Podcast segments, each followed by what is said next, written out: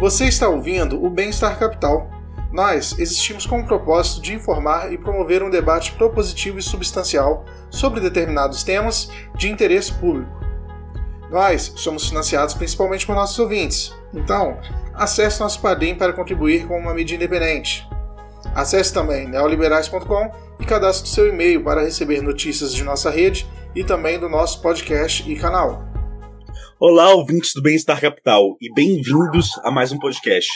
Dessa vez estamos com Luiz Esteves, economista-chefe do Banco do Nordeste, doutor em economia pela Universidade de Siena, Itália, com doutorado sanduíche no Center for Globalization Research da School of Business of and Management em Queen Mary da Universidade of London, no Reino Unido, e professor do Departamento de Economia da Universidade Federal do Paraná.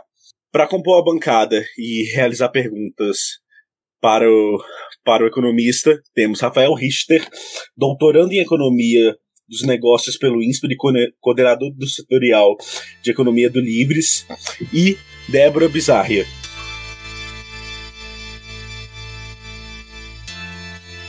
Queria começar essa entrevista agradecendo ao convidado e convidando uh, o Rafael a fazer uma pergunta. Opa, tudo bem? É, bom dia, boa tarde, boa noite aí, pessoal. É, Luiz, a primeira pergunta que eu tenho é que, se a gente for olhar desde 2015, talvez até 2014, a taxa de desemprego está super alta. Assim, já são quase seis anos aí de desemprego altíssimo, mais 13 milhões de desempregados, número de desalentados subiu, trabalhadores informais por conta própria também, e existem alguns trabalhos que falam que esse tempo de desemprego muito prolongado ele atrapalha a empregabilidade futura, também pode reduzir a produtividade dos trabalhadores, por exemplo, um engenheiro que vira Uber dificilmente volta a ser engenheiro, a gente tem essa dificuldade.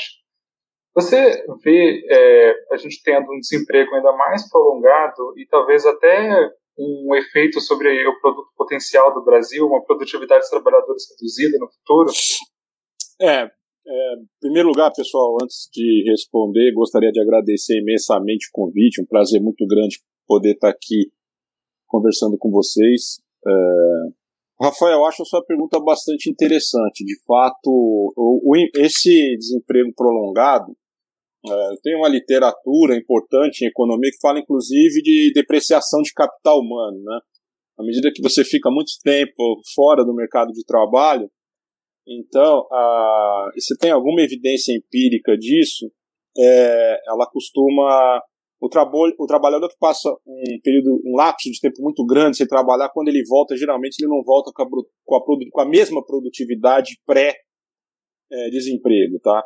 Então, evidentemente, isso pode sim ter um impacto sobre a produtividade, mesmo porque é uma fração importante da mão de obra por um lapso de tempo muito prolongado. Então, é, a possibilidade de você ter uma queda de PIB potencial decorrente desse choque negativo e prolongado, né, do desemprego, ela existe, tá? É, isso, e aí a gente, claro, evidentemente, a gente só está falando aqui é, de um período prolongado de, de inatividade da mão de obra, mas a gente também tem um período prolongado de inatividade de bem de capital também né, porque você também é, vai observar que é, uma crise atrás da outra, a gente já vem em 2014, 15, com uma ociosidade de maquinário muito grande, com uma recuperação muito, muito, muito lenta, né? Ali, é, 2017, 18, 19, uma pancada depois do Covid, que aumentou ainda mais a ociosidade.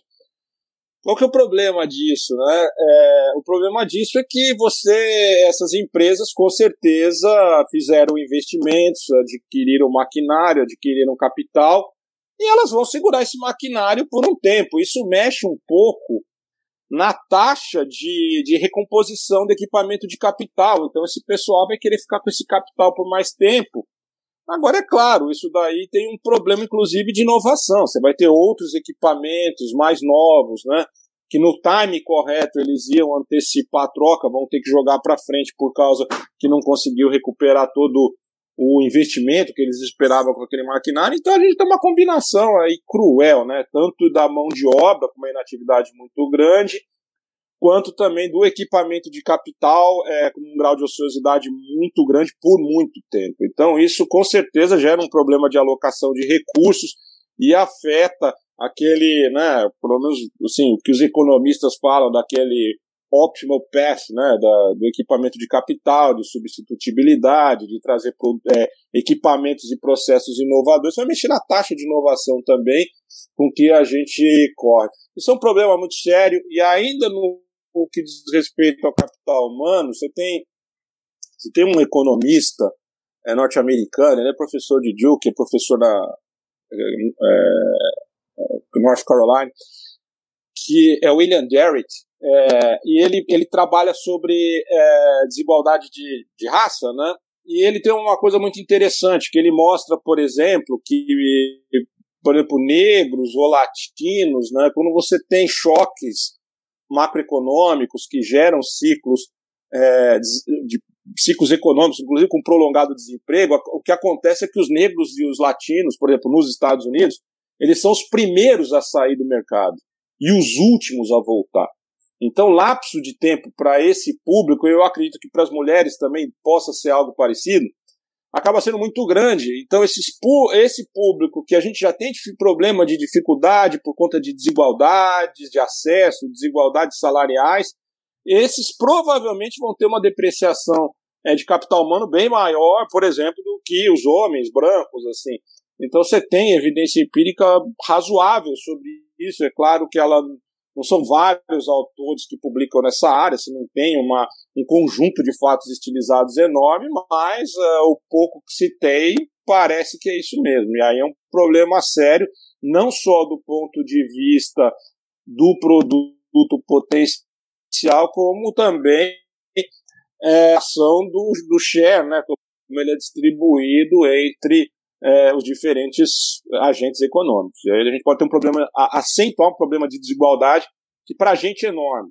Fazer isso na Europa é problemático, mas eles não têm o grau de desigualdade que a gente tem. Fazer isso nos Estados Unidos é um pouquinho mais problemático, eles têm mais desigualdade que a Europa, mas bem menos do que a gente. Para a gente, isso é, é, é, mais do mesmo, do pior que possa existir. Muito obrigado. Uh, Débora, Oi, é, eu gostaria de agradecer né, de estar participando dessa bancada e eu vou falar um pouco mais sobre a relação do banco, né, do Banco do Nordeste com a pandemia. Eu vi que essa semana saiu a notícia né, de que o desinfetante contra o coronavírus é incentivado pelo Banco do Nordeste e fiquei curiosa em saber se houve outros projetos relacionados à resolução da pandemia que foram apoiados pelo banco. Perfeito, obrigado, Débora. De fato, assim, o banco, ele. Olha, e aí é uma coisa que é só um ponto interessante para a gente contar muito bem essa história, tá? Uma coisa que a gente sempre tem que levar em consideração é que, independentemente é, dos bancos serem privados ou os bancos serem estatais, serem de desenvolvimento, eu tenho uma carteira comercial, você trabalha com longo prazo, curto prazo, todos eles, eles é, todos os bancos eles têm que se adaptar a, a regulação de capital tá? do Banco Central, que na realidade é bastante influenciado por Basileia 3. Né?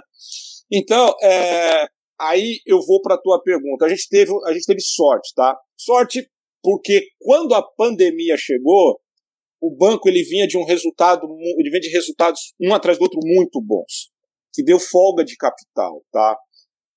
Folga de capital para encarar a situação. Porque se não tivesse essa folga de capital, a gente teria mais dificuldade, tá?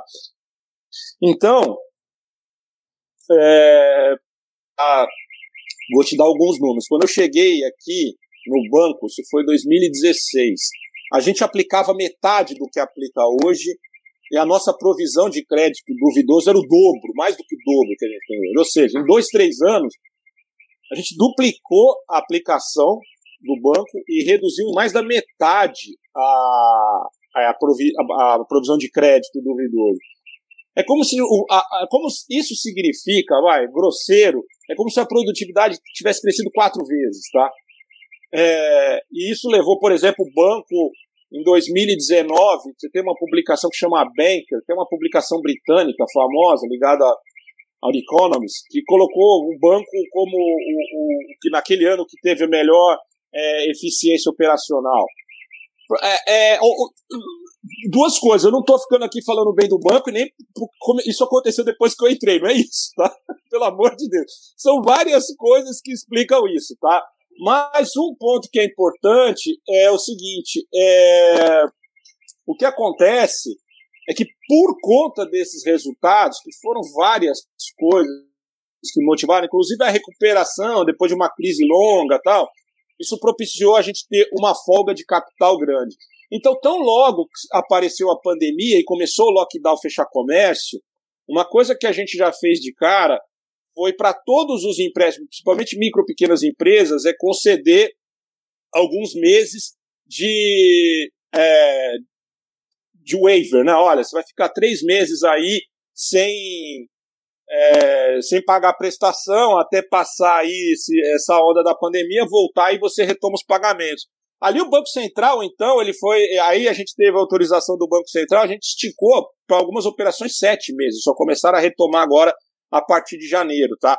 Ou seja, a gente teve na carteira micro pequeno empreendedor que passou, vai, de maio, é, junho, é, ficou seis meses sem pagar a prestação, estão recuperando, pagando agora, tá? Isso é uma coisa interessante, porque isso deu, deu, deu um alívio muito grande é, para esse empresariado, porque eles com certeza não teriam condições de pagar essas, muitos deles não teriam condições de pagar essas prestações aí é, por conta da dificuldade de fluxo de caixa. Então, isso foi uma coisa que a gente colocou num primeiro momento, a gente dava três meses, mas na hora que. Isso é interessante, tá, Débora? Porque na hora que você faz isso, você tem que aumentar a provisão, tá? Você está dando lá é, um, um, cara de três, quatro meses sem pagar, você tem que aumentar a provisão de crédito por causa disso. Aí, na hora que o Banco Central entrou, ele falou: não, pode fazer isso e não precisa ter provisão adicional. Aí a gente, com certeza, aproveitou a oportunidade e, e deu esse waiver para muita gente. Outra coisa, ainda na, na, coisa da concessão de crédito, é, é, ali a gente está falando de renegociações, tá? Na concessão, aí você teve um programas interessantes que foi o Pronamp. E muito para esse pessoal de MPE, que é o pessoal que tem mais dificuldade mesmo de conseguir crédito, girar grana tal. E para esse público aí, o que, que acontece? O Pronamp do governo federal foi um fundo garantidor. E, a, e, e, isso possibilitou a gente, além de fazer todas as renegociações, ainda soltar mais dinheiro novo, tá? Com carências grandes, assim, para poder lidar com essa situação de pandemia. Então, essas basicamente foram as questões. É, e aí eu estou falando do crédito, crédito mesmo, tá?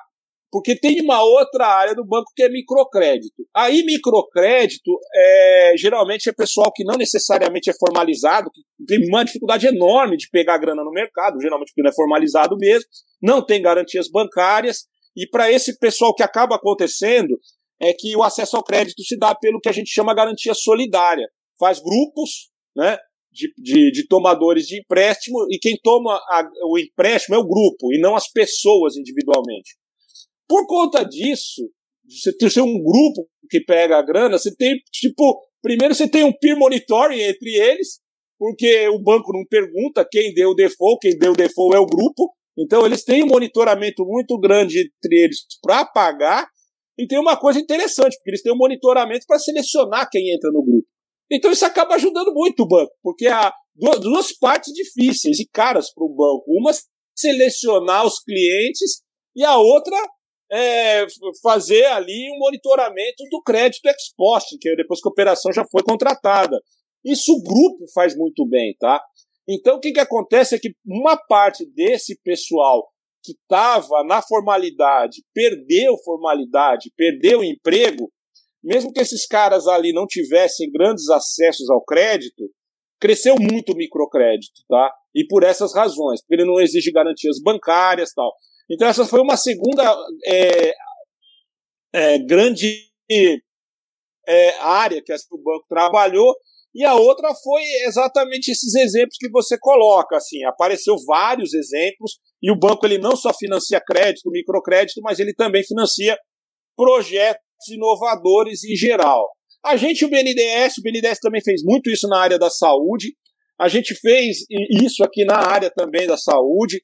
Foi desenvolvido, inclusive aqui no Ceará mesmo, tá? Tem, tem um capacete assim, em vez de tubar o cara, você tem um capacete. Isso daí é, foram projetos que o banco financiou para tentar escalar, inclusive, para para assim para virar esse protótipo virar um projeto industrial e colocar na praça. Alguns hospitais já usam aqui em Fortaleza, convênio e tal, e tem resultados muito bons, o que reduz bastante o custo ali da, da, do maquinário, muitas vezes que você tem que usar, ainda mais para colocar o pessoal em respirador, às vezes para o processo que vai para intubação, é, tem ajudado bastante. Então, é, a gente tem trabalhado nessas três grandes áreas, tá? É, e, e, essa área, por exemplo, pesquisa, é, protótipo ali, o BNDES também tem feito um trabalho bastante grande.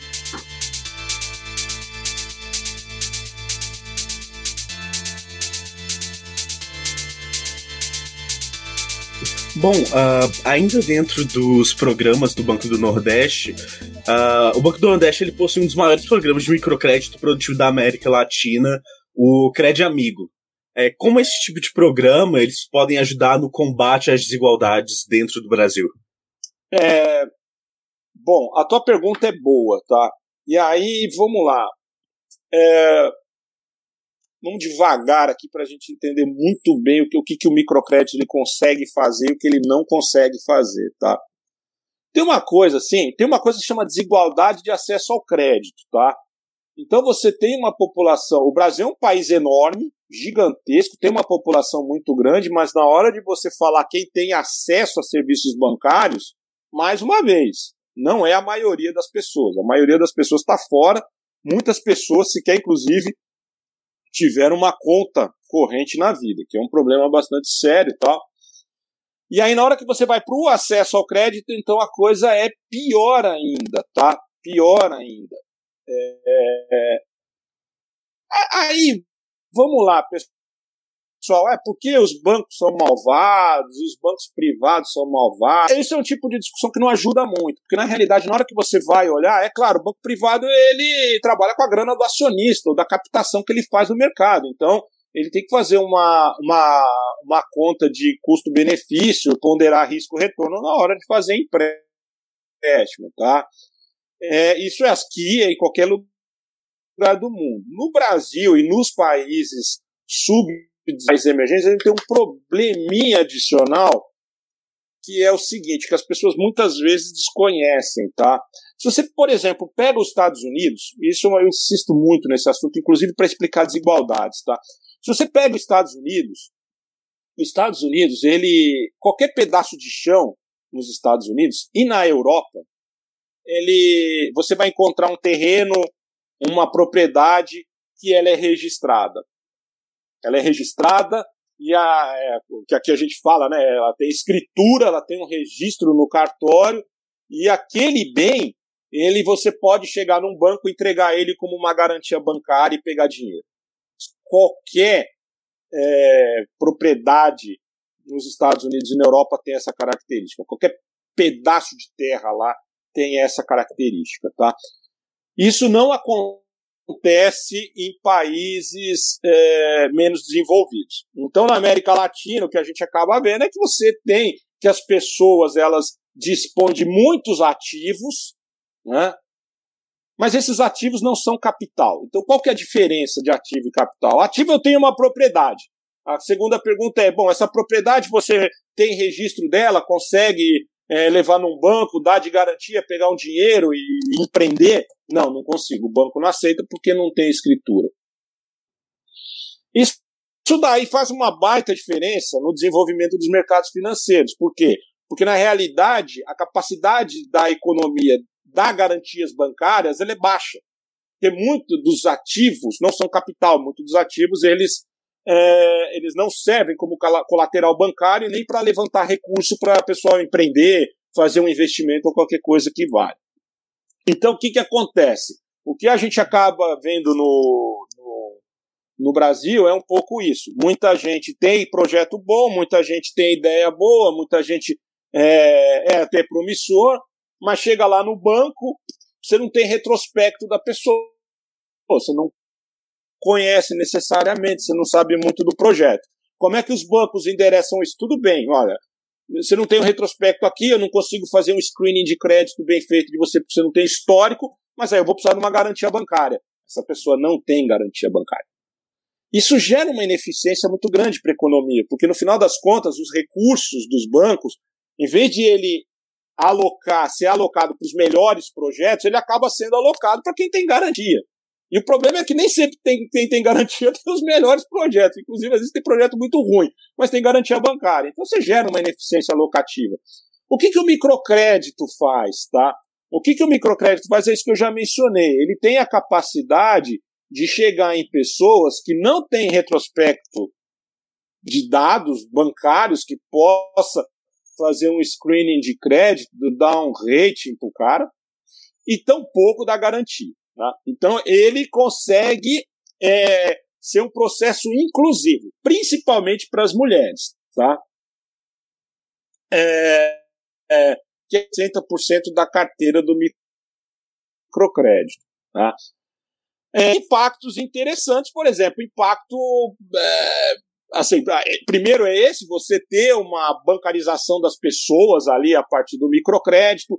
Você tem é, coisas bastante interessantes no caso das mulheres, assim, é, isso a gente tem pesquisas assim que, é, inclusive acadêmicas aqui, inclusive pesquisadores do mundo inteiro que vêm estudar o microcrédito brasileiro, tal. É, por exemplo, impacto, violência familiar, aquilo ali a mulher ela acaba deixando de ter aquela necessidade é, do homem e ter que se submeter, você começa a ter acesso ao negócio dela e começa a tocar. Agora, uma coisa que o microcrédito já tem mais dificuldade é aumentar a produtividade. Né? Porque o que, que acontece? Na hora que você tem que dar o salto, isso é uma coisa que eu venho estudando, que é mais ou menos o seguinte: é, o microcrédito, o que, que acontece? Ele funciona, a maior parte, grupo solidário, não é só isso, tá? Mas é grupo solidário, é um ticket médio baixo, mas que roda muito rápido. Tá? Essa é a lógica. É e sem, e, e sem carência, tá? Pra, porque você coloca carência, aumenta a default, tal, porque ele funciona redondinho. O ticket médio é baixo, é, ele, mas ele, ele várias vezes, tá? É, e é no grupo solidário. Então, o grupo solidário é aquilo: pega o dinheiro seis meses, pagou.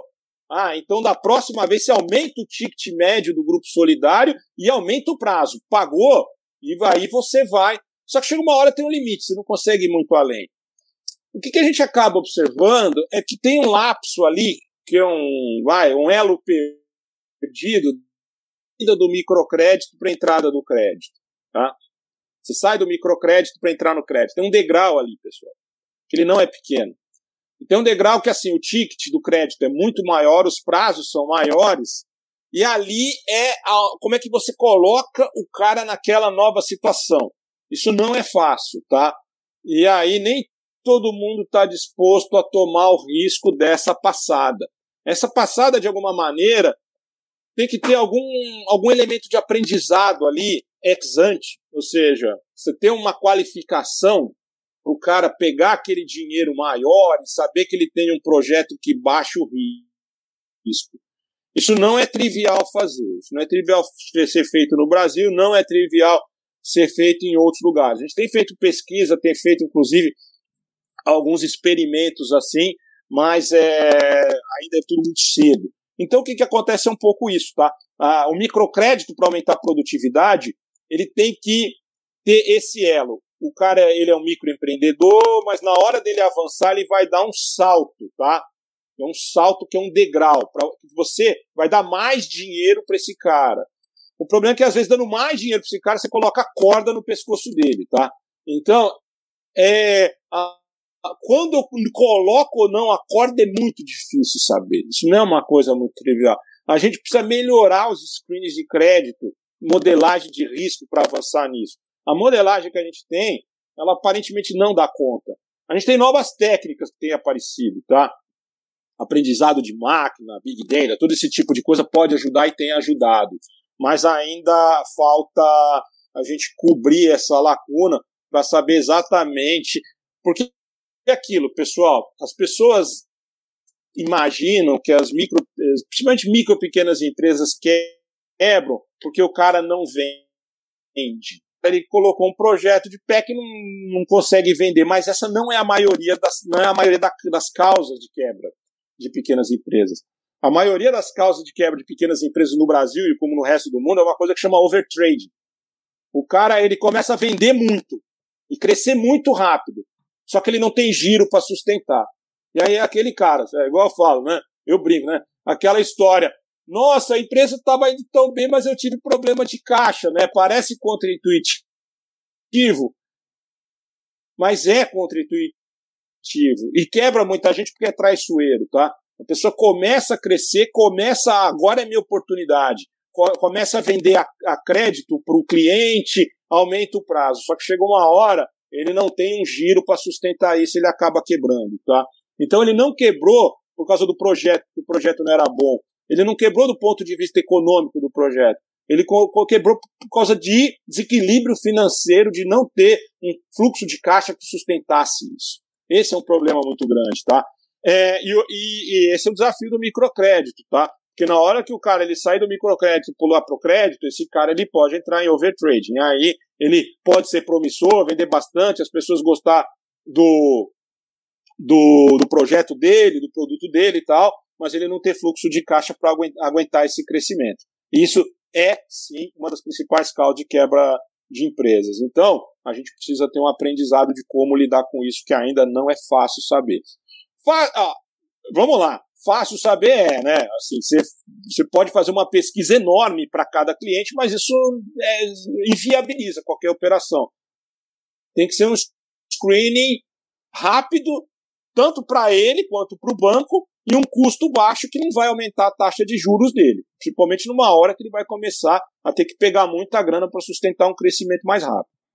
Então, eu queria aproveitar, né, pular a vez do meu colega Rafael e fazer uma pergunta que está um pouco fora do script, mas aproveitando isso que você estava falando sobre o microcrédito no Brasil. Né? A literatura de desenvolvimento econômico reforça isso que você falou, né, que a capacidade dos bancos de conseguir alocar crédito para bons projetos é, é, o que vai né, aumentar a produtividade, é o que vai é, aumentar o potencial do país. E eu queria saber se você enxerga hoje é, já possibilidades tanto de política pública para conseguir talvez qualificar melhor esse microempreendedor e fazer com que ele seja capaz de aumentar a produtividade, ou do lado da regulação dos bancos para facilitar o screening, é, um screening barato. Então, queria saber, né, queria que você se aprofundasse nessa questão se você enxerga alguma solução aí nesse horizonte que a gente tem com tantos desafios para melhor alocação de crédito. É, então, a tua pergunta é interessante por causa disso, tá? Assim, é, bom, na hora que a gente pega manual de microeconomia, a gente sempre vai ver lá falhas de mercado, né? É, informação assimétrica, seleção adversa, todo esse tipo de coisa, tá? Isso daí funciona em graus, tá? Tem alguns lugares, tipo assim, é, de Návia, né? Só para dar um exemplo, tá? Qual que é, qual que é a, a, o tipo de tributação menos distorsivo, por exemplo? É lump sum, você cobrar a mesma coisa de todo mundo. Então, quando você está numa situação, num país que é muito igualitário, é fácil você fazer uma coisa dessa. É, o país é igualitário, você taxa todo mundo igual, né? E você reduz as distorções da tributação. Aí você vai para um país que é, é, o oposto, é muito desigual. Aí a tributação fica esse treco que a gente vê, entendeu? Cada vez mais distante, né, da menos distorsiva para ter que lidar com esse tipo de coisa. O mercado de crédito ele também funciona mais ou menos assim, né?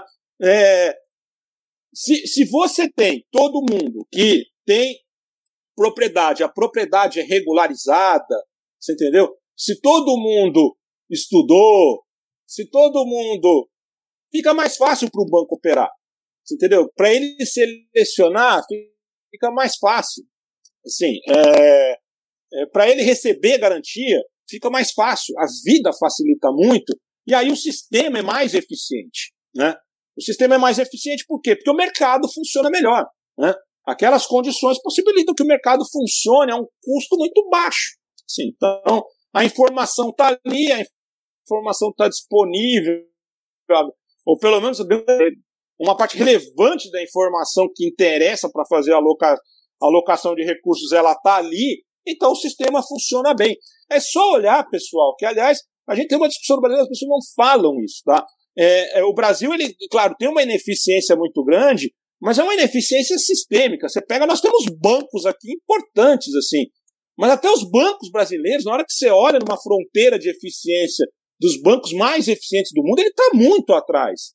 E por vários fatores, inclusive esses que eu estou mencionando. Por mais que vai se coloque grana em tecnologia, tenha sistemas sofisticados, a própria dificuldade que informacional que aparece acaba gerando muita ineficiência para todo lado. Então, é, é, esse é um ponto. Então, mais ou menos nessa perspectiva, tá?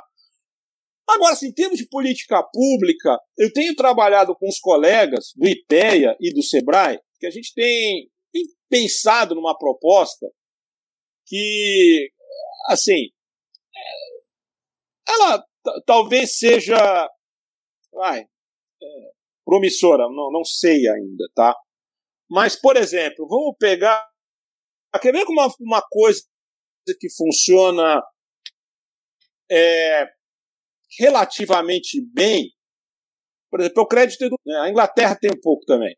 O que, que é? Você vai, a pessoa entra na faculdade, ela estuda, ela pega um financiamento e depois ela, quando se forma, tem um sistema de que ela paga como pode e esse como pode, a Receita Federal consegue monitorar nas declarações de imposto de renda da pessoa, tá? Então esse é um sistema tem dois sistemas diferentes que fazem isso, tá? Tem um que é mais parecido com crédito bancário e tem outro que é mais parecido com equity, tá? A Austrália faz os dois. Então a gente tem feito, e, e, e o IPEA tem um pessoal lá que já trabalha isso com educação. Então o que, que aconteceu? A gente juntou o pessoal que trabalha com micro pequena empresa e o pessoal que trabalha com educação e falou, cara, e se a gente fizesse um esquema desse para empreendedorismo, tá? Tipo assim, vai, é, você tem uma política pública onde o empreendedor ele pode pegar recurso, esse recurso ele, ele vai fazer, vai aplicar no negócio dele e ele vai é, restituir isso, né, para o credor, para a política pública, no mesmo esquema da educação. Só que aí o que, que a gente é, coloca? É como, como na educação. Na educação, por que, que esse negócio funciona? Porque o cara tá, entrou na faculdade, estudou, se preparou, tal, tal, tal. Então a probabilidade de avançar bem ela é grande. Por quê? Porque a gente sabe também que a pessoa entra na faculdade, metade sai no primeiro ano assustado com cálculo tal. Então você tem um processo de seleção. O cara, até quando ele chega no final, você fala, esse cara tá mais preparado. Você melhora o screening, você entendeu? O que a gente imagina é um pouco parecido, tá? Você tem uma política pública que ex ante as pessoas se preparem a pessoa sabe o que significa um fluxo de caixa, sabe o que significa uma estratégia de marketing, sabe por que, que as empresas quebram, sabe o que precisa para um projeto aumentar a probabilidade de parar de pé, tal, e ele tem um treinamento, como se tem na faculdade. Isso aí a gente tem instituições que fazem isso, o Sebrae faz isso, outras fazem isso. Ao final desse prazo, se correu tudo bem, esse cara ele vai ser sujeito a um escrutínio, né? da, pô, sei lá, ou do Sebrae ou de qualquer certificador, falar, ó, esse cara completou o que se precisava saber para ser um empreendedor. E aí é como se o Sebrae desse uma carta de crédito desse cara, esse cara vai no banco, pega a grana, né, tem lá a garantia do governo federal. Né? Só que o que a gente coloca, isso não ser só, só um programa público, mas também, se o setor privado tiver interesse, ele também pode participar. Aí é uma coisa interessante, porque quando você coloca isso, é, essa carta pode ter valor ou não. Isso é o mercado que vai dizer. O mercado, ó, você está me mandando o cara que de fato está valendo a pena eu pôr para dentro. Se essa carta começar a ser dada a esmo, um cara que depois ali pouco tempo começa a dar default, falar desculpa, tua carta não serve para nada.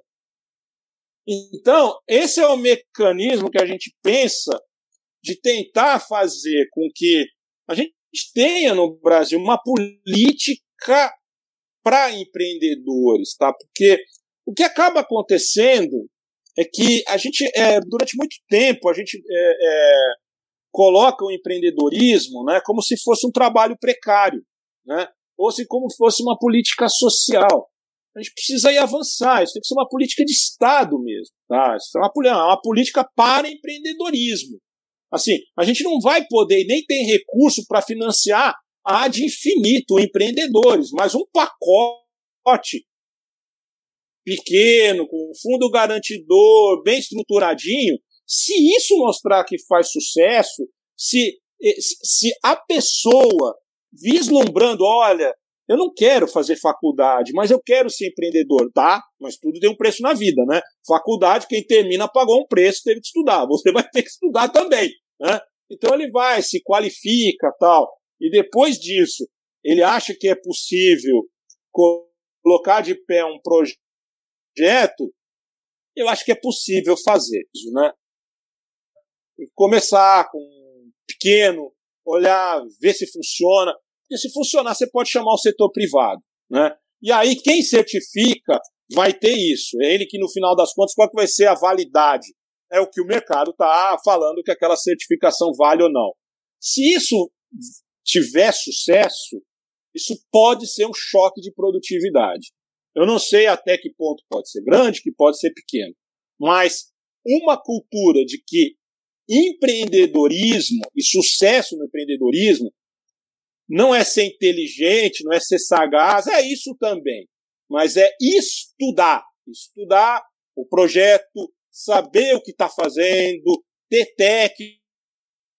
Se você associar isso à sagacidade, inteligência, melhor. Né? Mas a gente, tipo, ficar um pouco essa coisa de que é, empreendedorismo é mero talento, uma característica inata que eu nasci, eu nasci para isso, eu tenho certeza. Cara, é, mas não é tudo. Aliás, nem é a maior parte. A maior parte é você estudar. Se a gente conseguir colocar na cabeça das pessoas uma cultura de empreendedorismo, e o empreendedorismo é estudar, é se preparar para ser empreendedor, da mesma maneira que um médico tem que se preparar para ser médico, um engenheiro tem que se preparar para ser engenheiro, um economista tem que se preparar para ser economista, um empreendedor tem que se preparar para ser empreendedor. Então, se a gente consegue fazer isso, acho que a gente consegue ter um choque é, de produtividade, não sei que, que, dimensões, mas a mera cultura, a, a, mera, a, a mera lógica de que, cara, empreendedor tem que estudar empreendedorismo. Isso acho que a gente já vai dar um avanço grande assim, e a esperança é que a gente consiga pôr um programa, uma política política pública de fato para empreendedorismo, com um programa não meramente financiado do público, mas inclusive pelo setor privado. É, mas não é uma tarefa trivial, é um desenho sofisticado, né? Entra a Receita Federal, tal. A gente tem todas as instituições para fazer, mas é, é, não é trivial, mas eu acho que é um caminho, tá?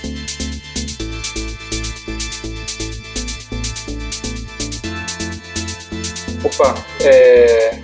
então, eu queria mudar um pouco de assunto, assim, voltar para um pouco para o macro e te perguntar, é, o coronavírus ele teve um impacto muito grande na economia, né? Eu acho que todo mundo já sabe. Mas o, o impacto regional dele, talvez, é, não é uma coisa que eu venho vendo muito na mídia e tudo mais. Então, eu queria saber qual é a sua visão sobre o impacto regional, na, tanto econômico quanto sanitário, aqui no país. Como que as políticas públicas é, vêm atuando, como é que o banco vem atuando, principalmente no, no Nordeste, com relação a isso?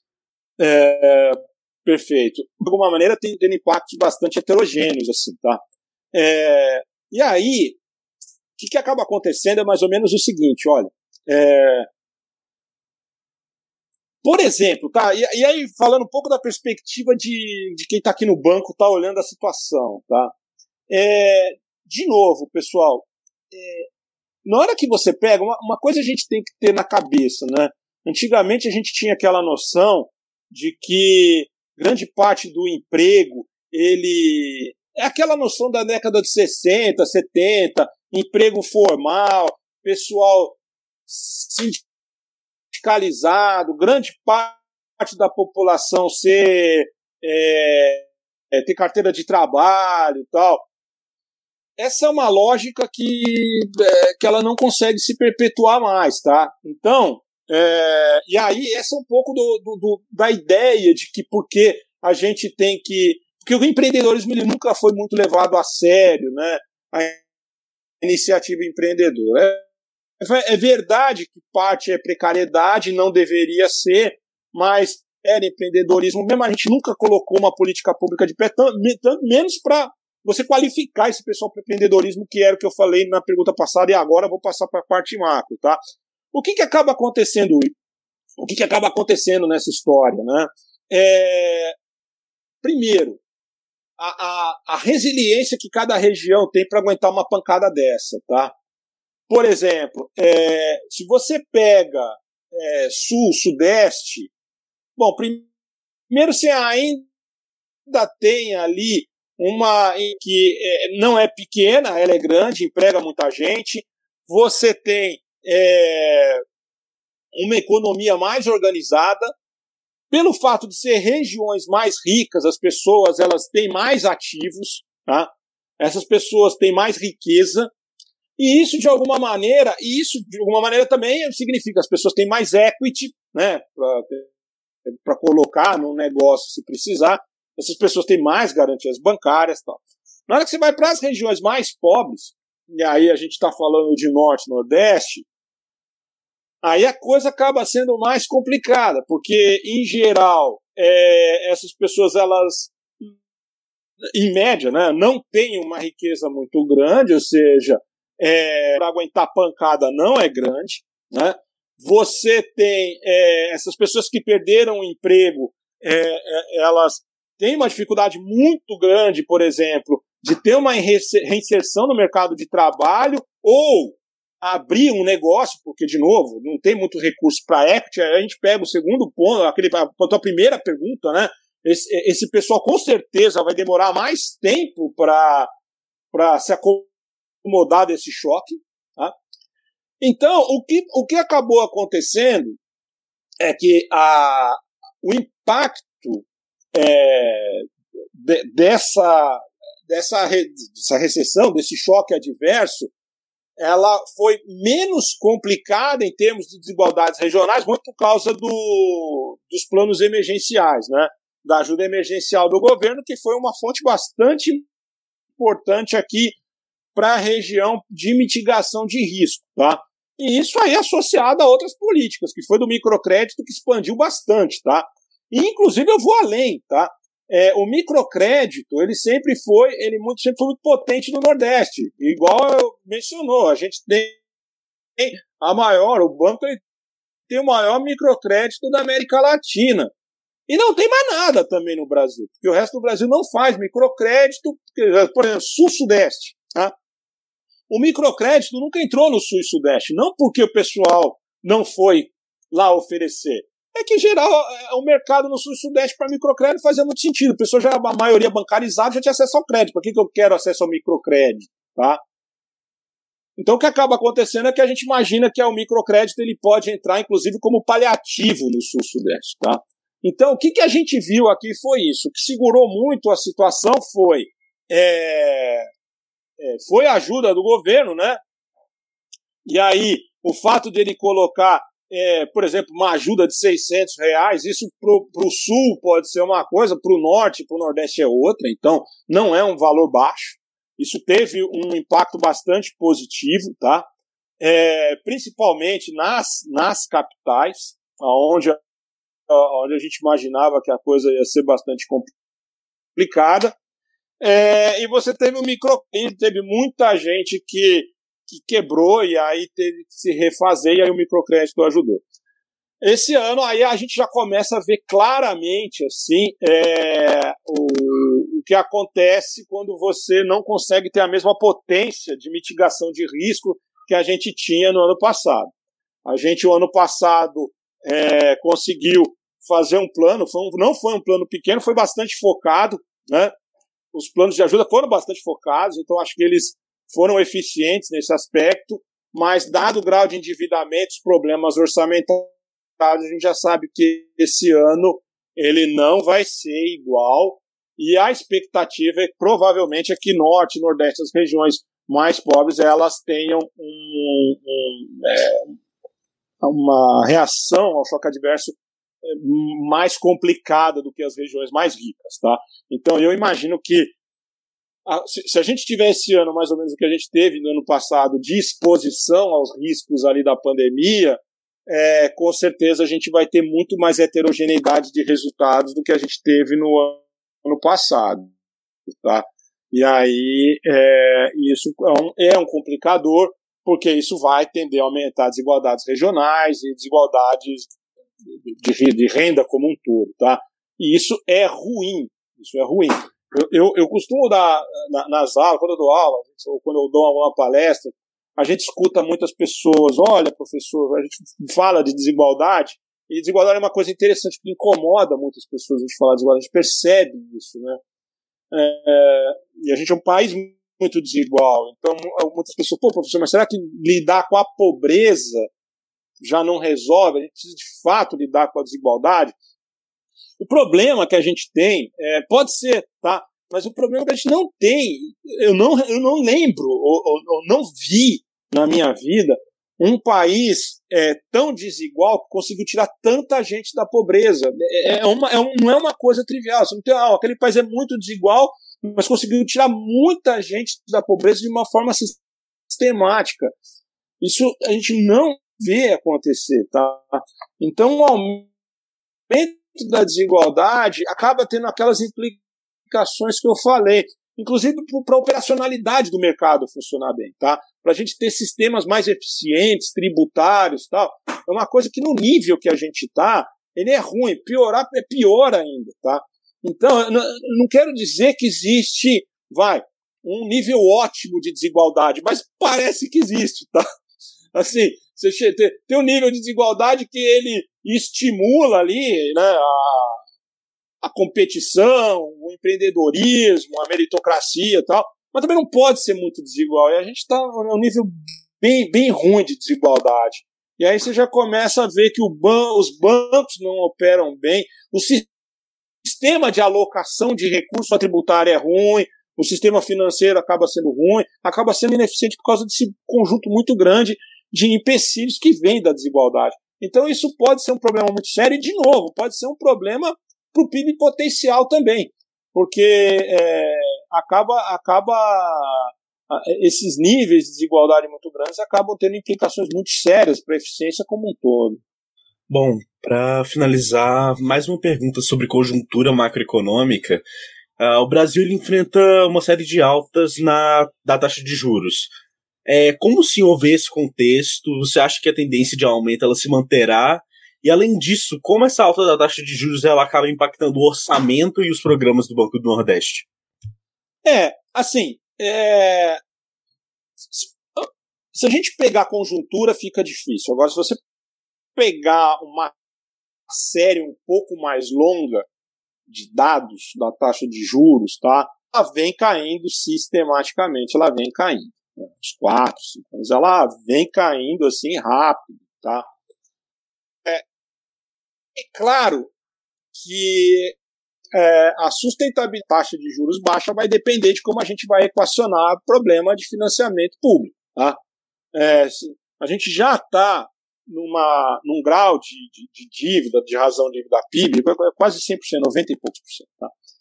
Assim, vamos lá. A, a gente tem que colocar essa coisa de forma bastante didática. Tá? 90% de PIB é muito.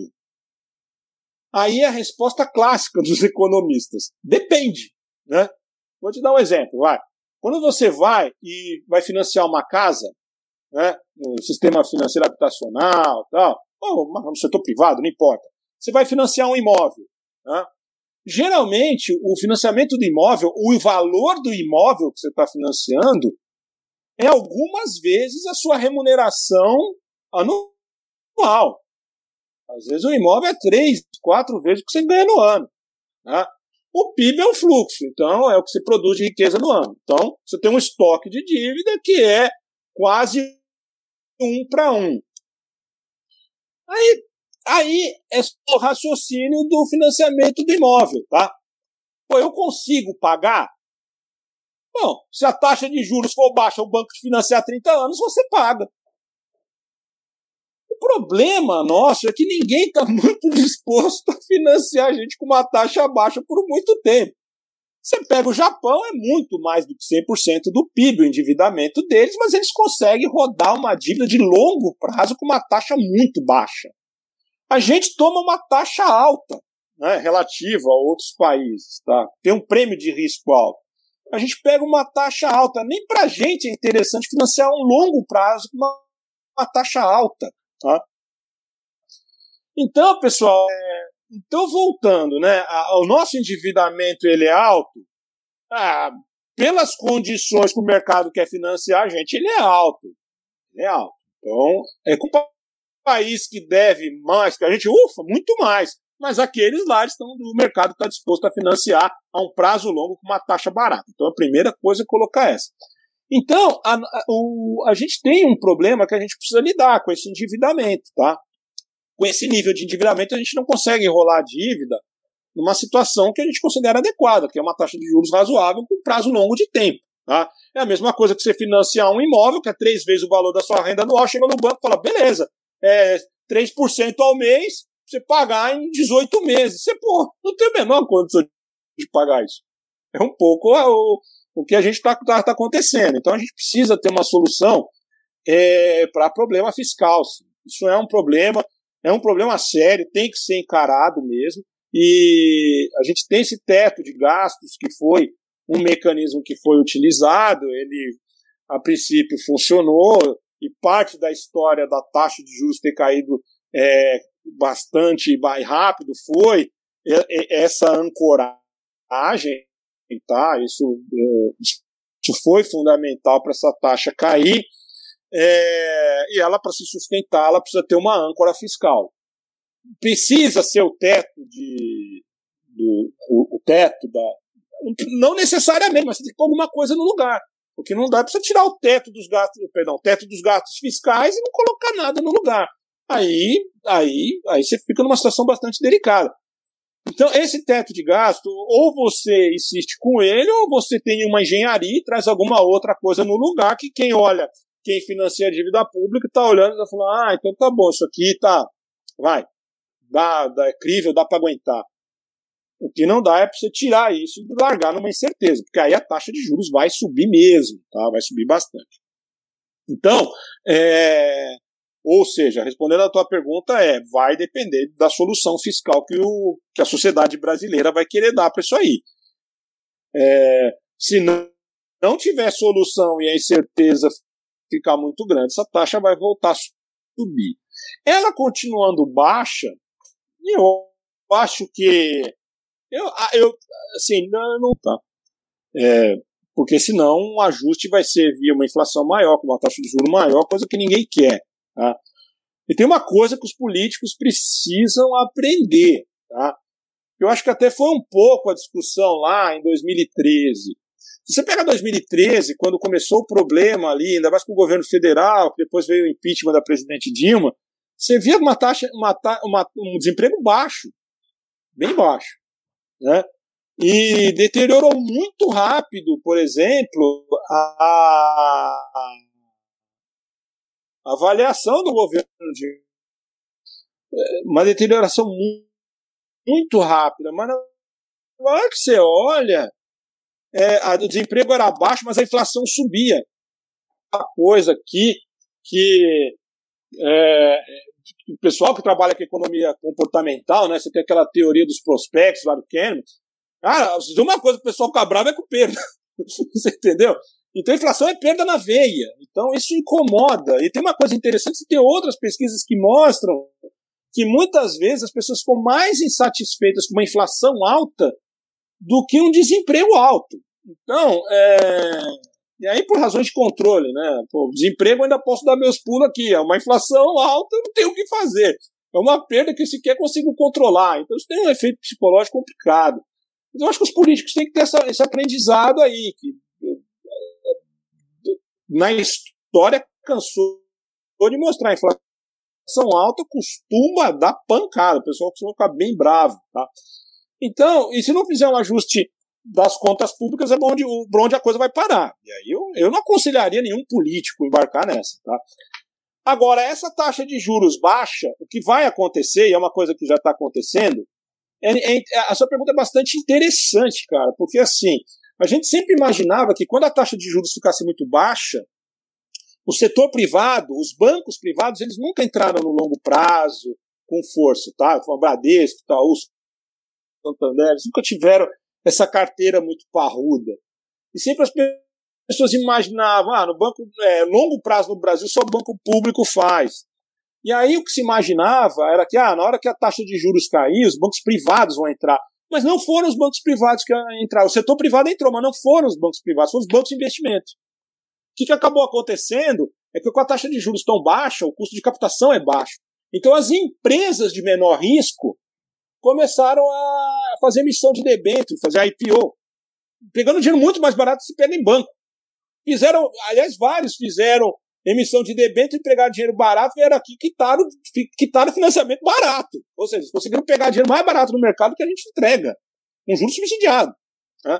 Então, é, o que, que acontece? A, tua, a, a resposta para a tua pergunta é: bom, se continuar, se continuar essa taxa de juros tão baixa, né, e para isso vai ter uma solução fiscal para isso, o que vai acontecer é que o, o, mercado de capitais com a pandemia deu uma parada e vai voltar. As empresas é, com menor risco, essas empresas vão começar a se emitir bem barato com emissão de debêntures, vão esquecer banco, vão esquecer financiamento bancário, tá? É, pelo menos uma parte deles, né? É, e vão começar a, a, a pegar equity e se financiar por meio de mercado de capitais. A pergunta é: para onde vai os bancos de desenvolvimento, caso BNB, caso BASA, da Amazônia, BNDES? Eles vão começar a focar em quem não consegue fazer essa engenharia financeira, que são as empresas de menor porte, que não conseguem fazer emissão de debênture, até as médias já começaram, antes da pandemia já começava uma, um movimento de fazer esse tipo de coisa, que eu acho para onde vai. Ou seja, o longo prazo no Brasil vai deixar de ser uma exclusividade de banco público e banco, né, financiamento bancário. Eu acho que vai aumentar a parcela do mercado de capitais de forma muito rápida, mas que não vai ser para todo importante de players do mercado. E aquela outra parte que tem muita dificuldade de pegar captação de recurso por meio de emissão de título privado, por meio de emissão de debênture, o pessoal vai continuar usando o banco. E aí, claro, os bancos públicos é, são sempre uma alternativa. Mas acho que a arquitetura do sistema aí é, de financiamento do investimento no Brasil vai tender para ir para esse caminho. Muito obrigado. Bom, a gente já está batendo uma hora de gravação já. E, enfim, queria agradecer a sua presença, Luiz. A gente não quer tomar muito do seu tempo, então, muito obrigado pela presença. Agradecer também Débora e Rafael, que fizeram ótimas perguntas. Obrigado, João. Obrigado, Débora, Rafael. Curti bastante. Acho que foi um baita prazer bate-papo aí com vocês, bastante, bastante inteligente. Bem interessante. Opa, muito obrigado. Obrigado, pessoal. Eu agradeço também, foi ótimo. Você está ouvindo o Bem-Estar Capital. Nós existimos com o propósito de informar e promover um debate propositivo e substancial sobre determinados temas de interesse público. Nós somos financiados principalmente por nossos ouvintes, então acesse nosso Padrim para contribuir com uma mídia independente. Acesse também neoliberais.com e cadastre seu e-mail para receber notícias de nossa rede e também do nosso podcast e canal.